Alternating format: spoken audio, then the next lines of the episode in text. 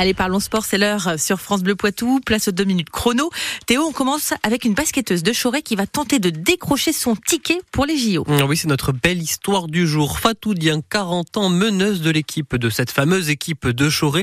Elle est en Belgique cette semaine. Elle va retrouver son équipe nationale du Sénégal pour un tournoi pré-olympique. De quoi ravir le président du BC Choré, Frédéric Duflo. Fatou a un palmarès assez extraordinaire. Elle a déjà fait les Jeux Olympiques de Rio. Elle a gagné deux fois la Coupe d'Afrique avec son équipe du Sénégal. Deux fois championne de France. Elle a gagné également la Coupe d'Europe avec Valenciennes il y a quelques années. Donc un sacré palmarès.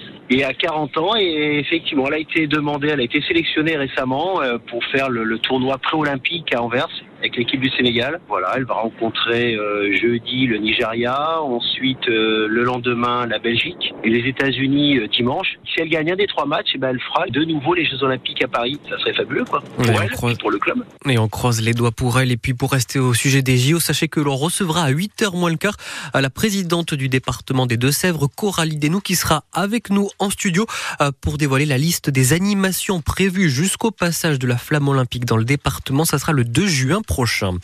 Euh, Toujours en basket, mais en Pro B cette fois-ci. Nouvelle défaite ce week-end pour euh, Poitiers. Le PB battu à 89 à 85 par Orléans.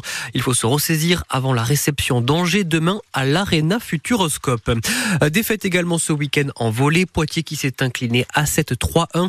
Euh, Troisième défaite consécutive pour les joueurs de l'Alternat SPVB. En D2 féminine de hand, là, il y a du succès. Les joueuses de Celles-sur-Belle, victorieuses ce week-end, euh, solides face à Toulouse 30 à 25. Quatrième succès d'affilée. Les Céloises qui sont en très grande forme en ce moment. Très grande forme aussi pour euh, Teddy Riner, le judoka français, euh, qui a remporté ce week-end la U pour la huitième fois de sa carrière le Grand Slam de Paris, l'un des plus grands tournois au monde. De quoi garder la confiance à six mois des Jeux Olympiques de Paris.